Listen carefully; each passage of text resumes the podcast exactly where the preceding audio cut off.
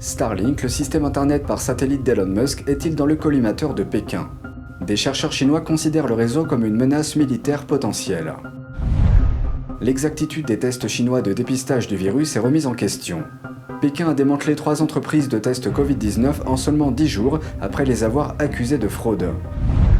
Top Gun Maverick connaît un grand succès planétaire et ce sans être diffusé en Chine.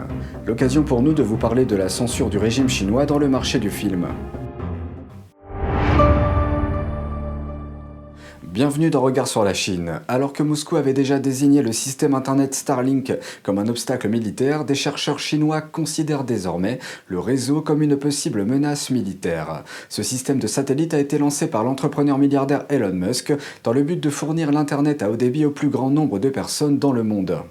Des chercheurs militaires chinois affirment que si les satellites Starlink deviennent une menace pour la sécurité nationale, l'armée chinoise doit avoir la capacité de les détruire. Selon un document publié le mois dernier, la Chine veut développer des capacités anti-satellites et un système de surveillance d'une ampleur et d'une sensibilité sans précédent pour suivre et surveiller chaque satellite Starlink.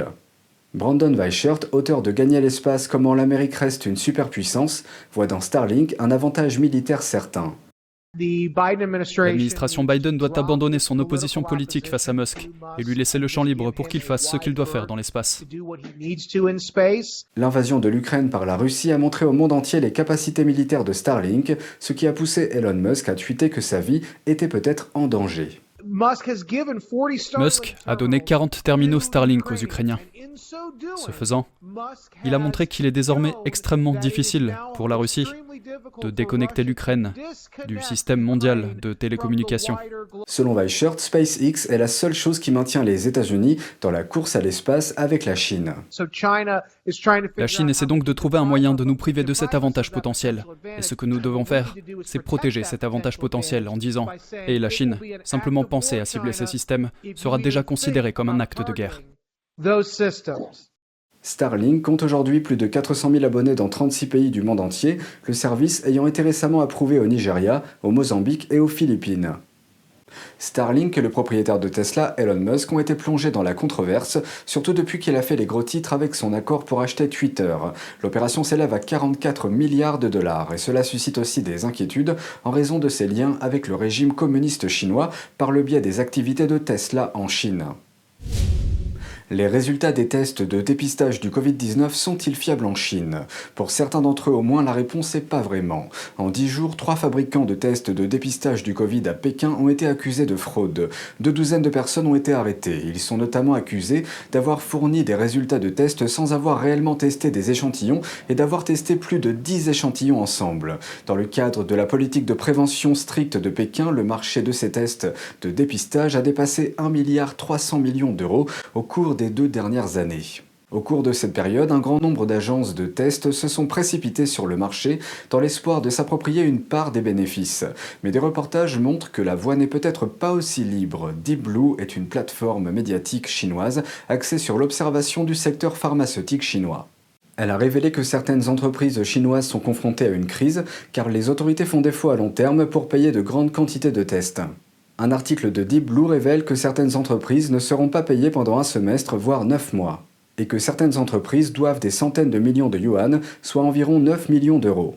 En Chine, les tests à grande échelle de dépistage du Covid-19 ont été principalement financés par deux sources, les autorités locales et l'assurance médicale d'État.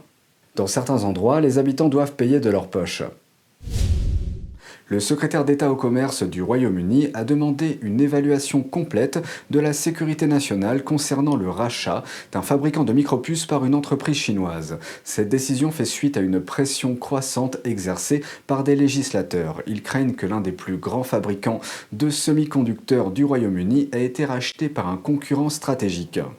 Le fabricant est Newport Fab. Il a été racheté par Nexperia, une société considérée comme liée au Parti communiste chinois. Le gouvernement britannique dispose de 30 jours ouvrables pour procéder à cette évaluation. Des législateurs britanniques font également pression sur le gouvernement pour qu'il remplace les caméras fabriquées par la société chinoise Hikvision. Cette société a été accusée d'être complice de graves violations des droits de l'homme au Xinjiang.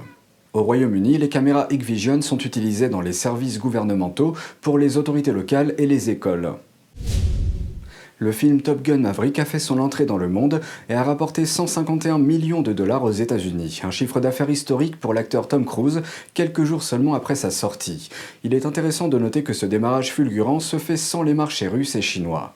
Il semble que Paramount n'ait pas l'intention de montrer le film en Chine. La société technologique chinoise Tencent a récemment retiré son investissement dans le film. Des internes disent qu'elle a peur d'être liée à un film qui fait la promotion de l'armée américaine. Tom Cruise a peut-être réussi l'un des plus grands accomplissements de sa carrière.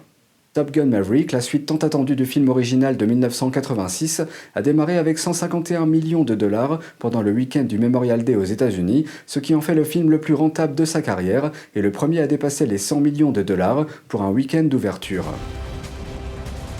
Le film a bénéficié de critiques dithyrambiques, de beaucoup de nostalgie et du retour de Cruise dans le cockpit dans le rôle du pilote de la marine Pete Maverick Mitchell. L'acteur a déclaré à Reuters qu'il aimait vraiment ce rôle.